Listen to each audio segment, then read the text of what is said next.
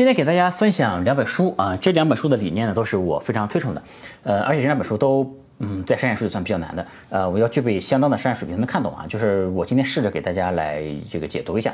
第一本书呢叫做《商界局外人》，啊，这本书呢可以说重新定义了一个 CEO 他这个究竟应该做什么。呃，我觉得对于很多 CEO 来说都是一个全新的视角。呃，还有一本书呢叫做《三 G 资本帝国》啊，三 G 资本呢是一个投消费很厉害的一个投资机构，大家听说过的很多有名的牌子，像百威啊、汉堡王、Tim Hortons、奥利奥等等啊，都是他们旗下的。G 资本的几个创始人呢是几个巴西人啊，这本书呢就是写几个巴西人创立三 G 资本的这样的一个故事啊。呃，说实话这本书的评分不高，那写的呢也很散。呃，如果你把它当传记来看呢，那确实亮点也不是很多啊。唯一给我印象很深刻的一点就是说这个三 G 资本的创始人叫雷曼嘛，然后他说说他这个英雄难过美人关啊，呃，这个美女呢就是他的一个软肋啊，但是呢他只会与那些不干涉他早睡早起的姑娘来约会啊。我觉得这句话给我就觉得很厉害，印象很深刻，对吧？就因为俗话说这个少男强则少女扶墙，少女强则少男下不了床，对吧？你看人家。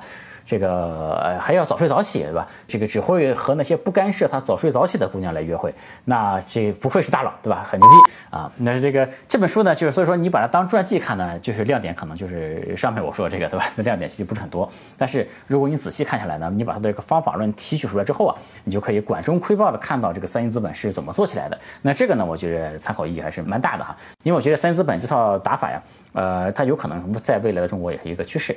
呃，因为之前在互联联网的时代呢，就是中国这些 VC 基本上就是看看商业计划书，哎，约创始人聊聊天，就是做做尽调，投投项目，轻轻松松就把钱给赚了。呃，但我觉得后面的时代呢，就如果你再想做成一家不错的投资机构，因为我也在做投资，现在对吧？那我觉得你再走以前那个老路啊，肯定是不太行，对吧？你再想这样搞，再想超过前辈的 VC 们，肯定非常难的。那我觉得整个风险投资的打法呢，可能会在未来发生很大的变革。呃，那三级资本这条路呢？啊，有可能是未来的一个版本答案啊，那我们就开始今天的分享。嗯，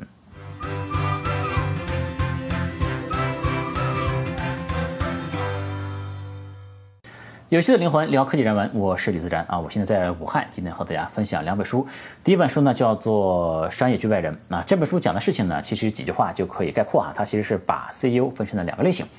第一种 CEO 呢，就是很专业啊，专注在公司的业务，是业务方面的专家，通常呢也是一个公司的绝对的核心人物。这种 CEO 的代表啊，比如说非常伟大的杰克韦尔奇，对吧？这个杰克韦尔奇在很长一段时间内都是公认的世界第一、全球第一的 CEO，对吧？那另外一种 CEO 呢，就比较跨界一些，他们更专注在财务汇报，呃，往往是资源配置的专家。那这类 CEO 呢，相对比较少强调个人的领导魅力，而且呢，他们更倾向于打造一个有点去中心化那样的组织的意思啊。呃，这本《商界局外人》呢，就列举了很多。这个类型的 CEO 啊，那如果我们从业绩，就从每股价值增长的这个角度来看呢，他们的业绩其实都超过了 杰克韦尔奇，这就很了不得啊！因为普通人都觉得可能杰克韦尔奇是一个难以超越的一个存在啊，那其实有很多 CEO 都超过了他，呃，而且这些 CEO 呢，大都毫无名气，他就像一个商界局外人一样啊。当然，这里边这个类型的 CEO 里面也有名气非常大的，比如说就是巴菲特，对吧？那如果我们对比呃杰克韦尔奇和巴菲特的话，大家就很容易看到这两类 CEO 的区别。比如说，杰克韦尔奇管理了超过四十万的雇员啊，这个总部的人员呢也数以千计。呃，巴菲特呢，当然雇员也很多啊，但如果我们看他的总部的话，他的总部是非常不起眼的，而且只有二十三个人。呃，杰克韦尔奇呢，经常会淘汰自己的员工和管理团队，这个管理人员也会经常换。啊，巴菲特的团队呢，几乎不太换人。呃，而且呢，杰克韦尔奇，我们看他日常的主要的花时间的地方，就是日常的主要活动就是开会嘛，而且非常的忙，是吧？这个经常要出差旅行，各个地方飞来飞去。但如果我们看巴菲特呢，他他很少出门，主要的活动是阅读各种材料，对吧？这个非常的不一样。嗯，那这两类类型呢，这个 CEO 大家也可以看到，他们是非常不一样的类型，对吧？如果我总结的话呢，啊，可能他们的不同主要来自于三个方面啊。第一方面呢，就是对资本的认识不同啊，这个第二是对自身的定位不同啊，第三呢就是对时间的使用方式不同。呃，我们先说对资本的认识不同啊，对于很多这个 CEO，对于很多企业来说，那这个这个公司赚的钱呢叫做利润，对吧？那利润用来干什么呢？基本上就用来扩大再生产，对吧？然后扩大企业的规模啊，呃，然后要么呢，这个利润就躺在账户里面，作为公司的一个流动资金来用，或者买一点稳健的理财产品啊什么的，对吧？这样的企业呢，其实非常多，而且这样的企业呢，往往还被称赞，就说这个企业很专注，对吧？呃，但是如果这个 CEO 意识到钱啊，这个资本本身呢，也是一件重要的武器，那你赚钱的过程呢，其实是一个给你打造一把很强大的武器的一个过程啊。如果有这个思维方式呢，那就会非常不一样了。呃，商业局外人呢就提出来，CEO 应该更加看重长期的价值，而不是企业的规模。而且呢，CEO 的首要目标应该是优化美股的长期价值，而不是组织本身的增长啊。商业局外人认为，CEO 啊最重要的工作之一呢，就是配置从运营活动中产生的这个现金流嘛。那如果从这个角度来说呢，CEO 其实就是一个投资人了。简单概括呢，就是第一类型的 CEO 呢，他们主要做的事儿就是赚钱啊，而且呢，他们把赚的钱当成利润来看，对吧？那第二类的 CEO 呢，就是把赚来的钱当做是武器啊，然后这个他把配置资产作为自己最重要的工作之一啊，他们就更像投资人的感觉。呃，第二个区别呢，就是对自己的定位是不太一样的啊。绝大多数的 CEO，他们的定位呢就是做业务，对吧？所以他们往往都是专注在某个行业，是给自己的定位呢，就是我是某个行业里面最懂行的人，对吧？我是某个行业的一个专家，对吧？另外一种 CEO 呢，他们其实不期待自己成为某个行业的专家，他们是想成为资本配置专家，而不是行业专家啊。所以这个类型的 CEO 呢，往往就会给自己的限制会更少啊。我前面视频给大家也说过，我自己呢就是一个不给自己设限的一个人，呃，因为比如说我最早。是卖硬件的，对吧？后来转搞软件，转搞互联网，后来还投资餐饮连锁什么的，对吧？也可以和大家稍微做一点分享哈。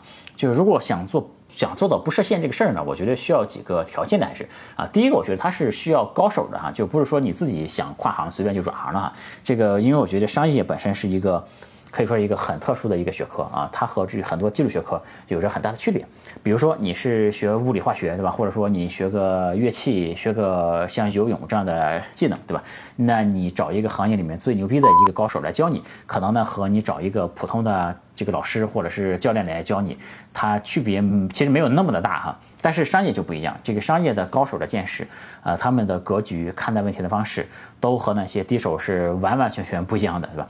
然后这个，所以说，我觉得商业这件事情呢，就是一定要跟着最顶级的学，最顶级的人学，才有好的效果。呃，那 你跟着不太行的人学，那可能就会比较难。呃，我比如说我在当时刚刚进入软件行业的时候。就我加入一个叫做“猪圈”的一个论坛，然后那个论坛呢是邀请制的，外人也进不去啊。那里面其实汇集了，就当时做中国软件出海最牛逼的一群人。呃，我的前老板还有我的几位合伙人 CTO，其实都是从那个论坛里面出来的几个人。然后，而且很多人我们现在也都有很好的合作关系嘛。就你要找到一个高手圈子，然后跟着他们学才行。然后后来呢，比如说我转互联网，对吧？然后我就要挤到那个传统圈里面去跟高手学嘛。那我在那个人生如逆旅那个视频里面也给大家说了，我是怎么挤到这个圈子里面去对吧？都讲过。后来呢，我又学习餐饮，学习新消费这些东西。那上期视频给大家介绍过宋凡平这个人，对吧？而且我们基金还有其他的高手，比如说以前这个麦当劳中国的董事，对吧？他也是这个行业里面最有这个经验、最有水平的人，他也是我们基金的合伙人之一。然后呢，我还有一个朋友叫做吴小鹏，之前的视频里我也提过他。他以前是金螳螂的总裁，是汇源的总裁，还是中粮基金的 CEO。现在呢，在管理一个几千亿的。这个在一个国家队吧，可以说是做的是为国理财这个事儿，对吧？那我在和他一起写一本新消费的书，呃，这些呢都是我的良师益友，可以说，那有这样的一些人呢带我一下，对吧？那我的水平呢，说实话，呃，也不至于特别差，对吧？那在于我身边这些朋友，在他们的帮助下呢，那我的水平啊、见识啊，再加上我对商业也有自己的理解嘛，那就可以在这行业里面试图做一些事情，对吧？那很多人一说生意呢，就想到这个人脉啊、关系。其实我觉得人脉关系不一定那么重要啊，但是说你能跟高手学习是特别重要的一个事儿。呃，而且这些关系呢，都可以自己去建立嘛。就我前面说的所有的这人，都是我自己去认识的，对吧？没有一个人说是我家里给我介绍的什么人，没有的哈。就是我很久前就录过一个视频，就是如何陌生拜访一个大佬，对吧？而且我在人生如逆旅的视频也有讲，是我怎么拓宽自己的这个人脉圈子，对吧？这个，然后我觉得就是和这些人，和这优秀的人要发生一些关系。我们上个视频讲富人思维，不也说了吗？要参与，对吧？然后就要一起投资，一起做一些事儿，嗯，或者是哪怕一起写写书，可能也行，对吧？然后所以说上个视频的观点就是，你看好或者怎么样都是很廉价的嘛。你要和这些人，这个真正参与到里面来，要大家要在里面下注才行，对吧？然后我觉得这个呃，就前面说的话题就是。嗯，不给自己设限嘛。那我觉得一方面就是要有高手带，另一方面呢，就是团队里面你实际做事情的人肯定要有行业的这种专家来做嘛。然后你就靠吸引合伙人来补强你专业方面的一些技能，对吧？合伙人的思路，其实我之前视频里也有给大家来说过。所以我的思路呢，就是其实我不一定真的要是公司里面最懂业务的那个人，对吧？其实你要问我公司里面很多业务细节我都不知道。你比如说你问我。一个投放该怎么做，对吧？问我一些运营的这个这个细节的问题，我真的不知道。比如说投资餐饮这个事儿，如果你让我去自己去开一个店，我能开好一个店吗？其实我是很怀疑的，对吧？我不一定能开好一个店，但我的这个水平，我对行业有了解，可以支持我做，就是资产配置这个事儿就可以了，对吧？然后专业事情就让专业人做就好了，对吧？啊，这是给大家随便分享一点，就是如何做到不设限的这件事情啊。这个第三个不同呢，就是啊，我觉得它就是对这个时间的利用方式是不太一样的。呃，在创投圈呢，就是啊，大家其实公认的啊，就是 CEO 有三件事情是 CEO 这个最。就 CEO 就是来做这三件事情的，三件事情什么呢？就是找人、找钱、找方向，对吧？这个呃，但是在深圳局外人里面呢，他认为 CEO 应该做的是如何把时间分配到下面的三件事情上。这三件事情呢是运营管理、资本配置和投资者关系啊。我再重复一遍哈，就是在这个传统的这个创投圈子里面，人们认为 CEO 最重要的三件事是找人。找钱和找方向，但是在《商业局外人》这本书看来呢，CEO 最重要的三件事情是运营管理、资本配置和投资者关系啊。呃，这个其实这本书最重要的就是我前面这句话啊。那个因为书里面它，其实写了很多的各种 CEO 的案例哈，但说实话，那些案例呢都很早了，有些都是一九。二十年代、三十年代的这个这个这个事儿哈，就我觉得这本书其实太老的案例看起来对我们现在可能帮助也不大，但其实它的精髓就是这一句话。那这这一句话呢说出来，其实我觉得真正在就哪怕是在我的观众里面，真正能理解的可能也不超过百分之一的人，对吧？我因为我前面说过，确实很多知识的理解和感受都是需要实践的嘛。比如说啊，我。这个我们上个思维聊，呃，这个上个视频聊的这个富人思维嘛，那本书里面就有好几个这种小细节，比如说有一个细节说，一个投资人给企业投了一笔钱啊，给一个 CEO 投就投了一笔钱，然后呢，他预计这个钱 CEO 能花十个月。然后到了第八个月的时候，这个 CEO 就扭扭捏捏的来找你约你喝咖啡了。这时候呢，因为什么呢？因为他账上钱快没了，就想问你要钱了。这个这个事儿呢，就你如果没做过投资的，你就没什么感觉；但你做过投资，你就觉得哎，这个画面好像特别的真实，对吧？那你看到这个画面之后，你就应该知道，你不应该等到他第八个月来问你要钱，对吧？而是说你应该主动的每个月去。Check 这个项目的进展是什么，然后你就可以就是及时的来辅导这个 CEO 啊，或者是做一些别的调整啊，或者是给他一些建议啊，怎么都可以，对吧？然后所以说这些事情，呃，你都要有经历才能，就是说你才会觉得这些场景很熟悉，对吧？然后比如说这个商业剧本这本书里呢，也有一句话，就说他建议各位 CEO 呢聘用你能所聘到的最佳的人最佳的人选，然后呢让他们放手去干。呃，如果你自己没做过生意的，你可能觉得这句话没什么了不起的，对吧？这个谁都想得到，你聘用自己聘用最优秀的人，他们就干就完了，对吧？但是你真正做过生意的呢，那其实想法就会不一样。你可能觉得这句话说的很容易，但做起来很难，对吧？就比如说你一个小公司，怎么才能雇佣到最特别优秀的人呢？其实是很难的。或者说你放手让员工去做，但这个员工就特别蠢，对吧？这很多老板我估计都遇到各种情况，员工既没有责任心，能力也不太行，你没法放手让他们干。那所以说，这些老板你真的干过活呢？你干干过事儿呢？你就知道，哎，你结合自己的经历，你就对这句话理解就不太一样，对吧？但这个我就就还是我的观点，就是说，当你当你的理解和书上说的这个高手的见解有差距的时候，它就可以促进你来思考这件事儿嘛，对吧？然后你的思考才是你真正的收获，对吧？呃，我就想起来前段时间呢，就是我们前面提到吴小鹏嘛，他也发过一篇文章，他那个文章里面就有一句话说，在德国制造业有三千个隐形冠军。呃，他们都不上市，但一样有活跃的一级市场，就是相生相伴。我当时呢也发了条即刻嘛，我说西方有很多不上市的企业，确实也不耽误他们在一市场玩，对吧？然后他们其实赚的是管理提升的钱。呃，说实话，比如说我们这个对话，我不太确定这个有多少人真正能看懂啊，因为我们后面要聊《三级资本帝国》这本书，正好也也这个开个头来聊一聊啊。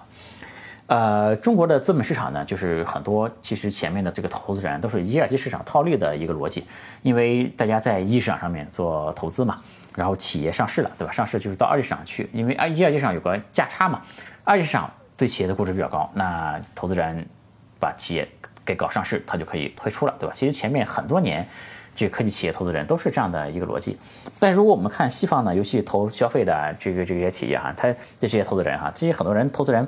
他本身更认可的是这个企业本身的价值，就是如果一个企业它做得很好的话，呃，它可以在一上去融资，可以就可以做资本运作，其实它都不是很有上市的必要，对吧？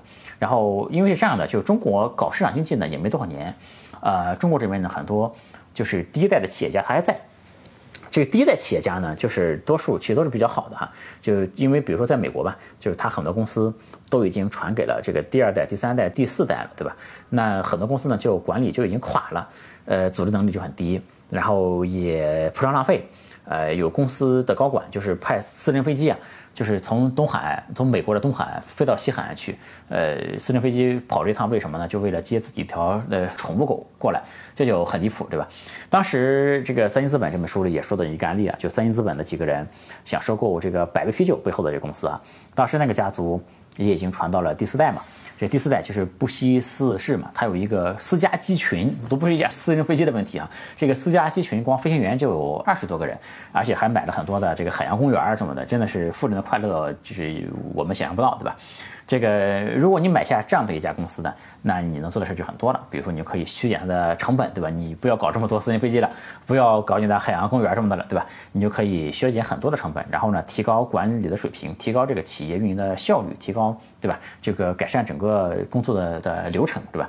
这个你还可以干什么呢？如果你买的不是这家公司，对吧？而是这个行业里面好几家公司，那你就可以让各个，你比如说你买了好几个 P 公司，对吧？其实三星资本就这么干的，你就可以让这些企业之间互相联动配合，这样呢就会有更强的品牌、更大的规模效应，对吧？或者说更好的这种协同吧。那这就是我说的这个赚管理提升的钱。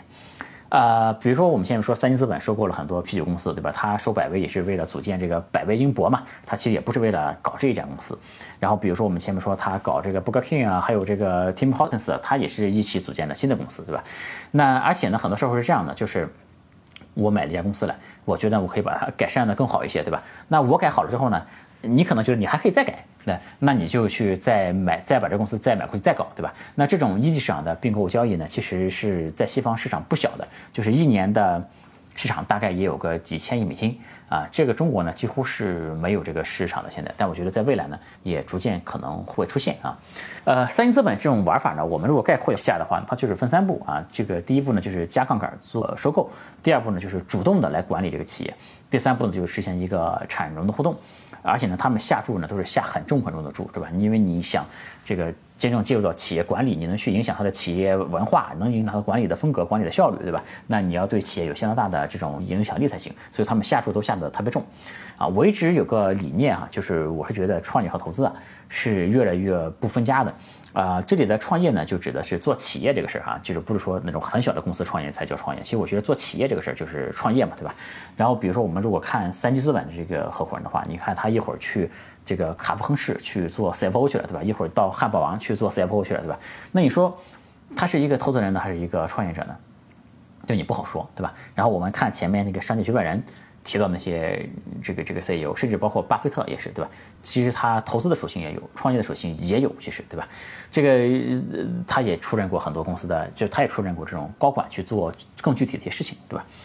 呃，所以说这些投资机构投资人呢，就不是说你投了一家机构，就是投了一家公司之后你给他钱就完了，而是说你投了之后呢，要去主动的做管理、做改造，要去提高企业的效率，要实现产业的配合，呃，对吧？你说这是投资还是创业，其实都不好说。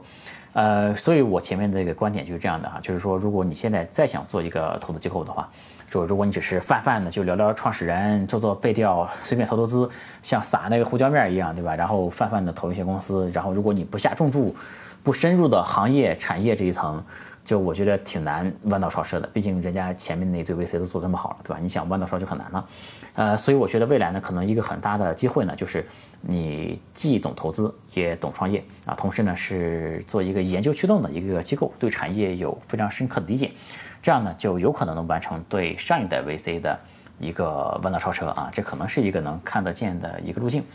啊，正好呢，我也随便和大家聊一下啊，就是我前面的一些做法，因为我前面我之前会收到一些这个私信啊什么的，大家就问啊，问我为什么不做 FA，因为找我投商业计划书的，因为我前面给大家讲怎么融资嘛，对吧？其实还是有很多人的，就问我能不能做 FA 什么的哈，然后还有些人就找我做企业的咨询相关的东西，那我这方面的能力呢，其实摆在桌面上的，大家大家都能看得到，对吧？其实大家就是说 看我，哪怕你只看过我自媒体就知道，如果我做 FA 做。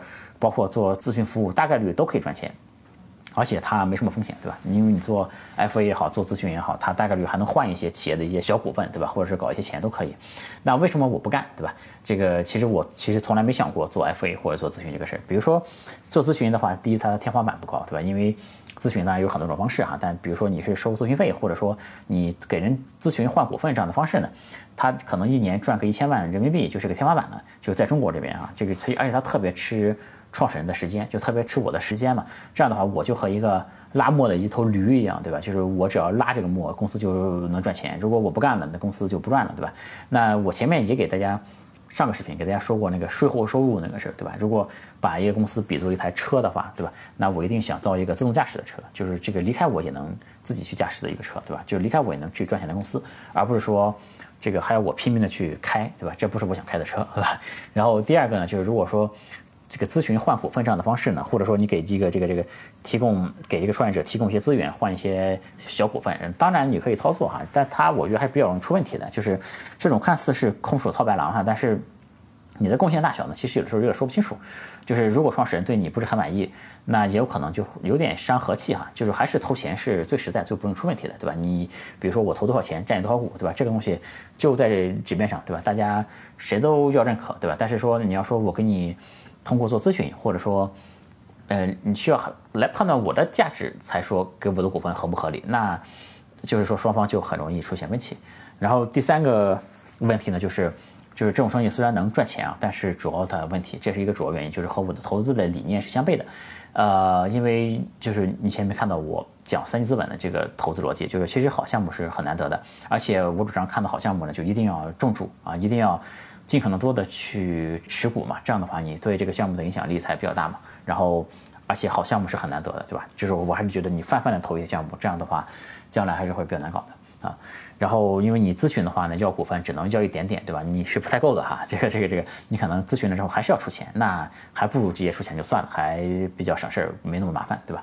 然后我们之前也出现过一些情况，就一些企业非常好，但是我们投钱投少了，就很后悔嘛。当时如果多投一点。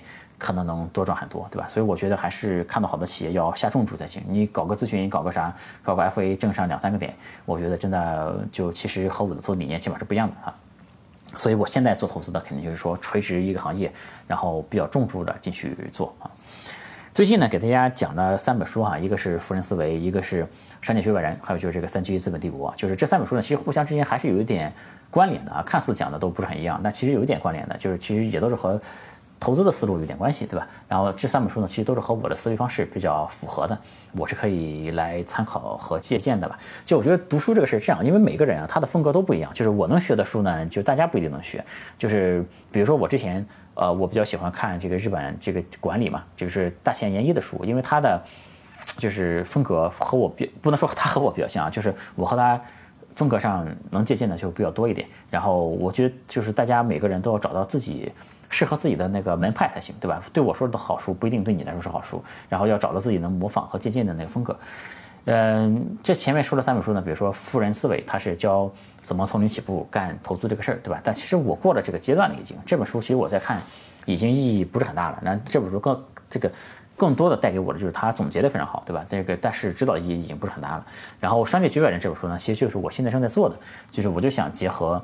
投资和创业这两端，对吧？然后来思考这个运营管理啊、资本配置和投资者关系这几件事情啊。然后呢，这个三级资本呢，就是啊，未来我们想做成一家什么样的机构啊？然后怎么样能够有可能实现弯道超车？哎，这个能超过现有的一些做的比较好的 VC，对吧？我也在看这里面的机会在什么地方。呃，当然这里呢也不是说我们要成为未来中国的三星资本，并不是这样啊。因为三星资本呢，其实很多东西都可以参考啊。比如说三星资本，他们特别喜欢 PSD 的人啊。这个 PSD，这个不是说 Photoshop 的那个 扩展名的文件哈，这个而是三个英文的呃这个缩写，Poor 就是呃 P 是 Poor 就是这个就是出身比较贫穷的人，呃 S 呢就是 Smart 就是聪明机智的人。D 呢，就是呃，deep desire to get rich，应该是这样的一个短语啊，就是渴望财富的人。呃，我觉得呢，PSD 型类型的人确实是比较容易成功的啊，这个没问题啊。但是三星资本呢，它这个这个资本的风格是比较残酷的啊，就它其实真的就是网友眼中那种比较冷血的资本哈，就是它比如说整合了一些公司之后，他就经常要搞裁员什么的哈，就是就当然，首先我觉得搞裁员啊，并不一定是一个。坏事就是他搞裁员，在社会上往往是很负面的一件事啊。但就是怎么说呢？因为你长久来看，一个企业它只有就是保持健康，它才能更长久的回馈社会嘛，对吧？就如果一个企业养了一堆就是就是效率不高的人，他自己的效率很低，对吧？他自己也搞不好，那这个如果这个企业效益很差，那他长久来看呢，他养很多员工这个不管是对员工还是对社会来说，都不是最好的。其实啊，那个但三金资本呢，它很多事情确实还是比较严厉和残酷的。就我也听说过三金资，就是因为我朋友有经历过这事情的哈，就是在三金资本旗下的一些企业做面试，很残酷的啊，就是几个人去面试。他现场就问你们几个人都坐在这里，对吧？几个候选人都在这里，他就问你们觉得你们几个人里应该淘汰谁呢？就让你们互相之间做攻击哈，就是那搞得大家压力都很大。然后比如说他们这些人就是工作时间也都很长嘛，然后所以说三一资本确实还是比较冷血无情的这样的感觉哈，这个确实是一个比较标准的逐利资本人的那种 那种画像哈。就是但比如说我觉得你比如说像我创业，我们公司从来没搞过九九五六什么的哈，这个。这个这个当然可能对于我们一些观众就是打工视角来看，觉得我们还是不错，对吧？但是真的业内的人或者是投资人都会觉得，可能会觉得你公司太佛系就不靠谱，真的业内人可能会这么看。呃，但其实我个人还是觉得，希望能够稍微的，就是更缓和一点啊，就是主要还是靠把事情做对，不是靠这个 把大家逼得都比较狠啊。呃，今天呢，说实话，今天讲的这几本书呢，就是。呃，这个这个主要是给大家提供一些新的思维方式，比如说，其实那个商界局外人，对吧？这个他其实认为 CEO 该干的事情，可能很多 CEO 想的是不一样的。呃，然后这个三星资本帝国呢，它看起来虽然是一个传记哈，但你仔细看，就是你可以仔细研究一下三星资本是怎么做起来的。我觉得这里面还是有很多有意思的东西。呃，这里面其实国外有很多优秀的投资机构，还有一个 JAB，我觉得也很强哈。这个呃，今天其实和上本《富人思维》一样啊，虽然说是讲书，但其实讲的呢很多都是书外的东西。那这里面其实有很多我比较深度的思考，还是哈，就是自信点说，这里面的很多思考，这个这种深度的商业内容，大家应该也不是大家很常见的哈。这个这个这，如果大家在里面能够有点收获，或者单纯的觉得哎能开阔一点思路，我觉得挺好的，还是哈。如果觉得好的话，也可以分享给你其他对商业有兴趣的朋友啊。然后最后呢，就祝大家啊都赚钱啊，都能做成一些事情啊。这个有趣灵魂聊科技人文，我是李自然啊。今天和大家分享两本书，就讲到这里，我们下次再见，拜拜。欢迎加我的微信，我的微信是李自然五四六零，全拼的李自然，数字五四六零，李自然五四六零。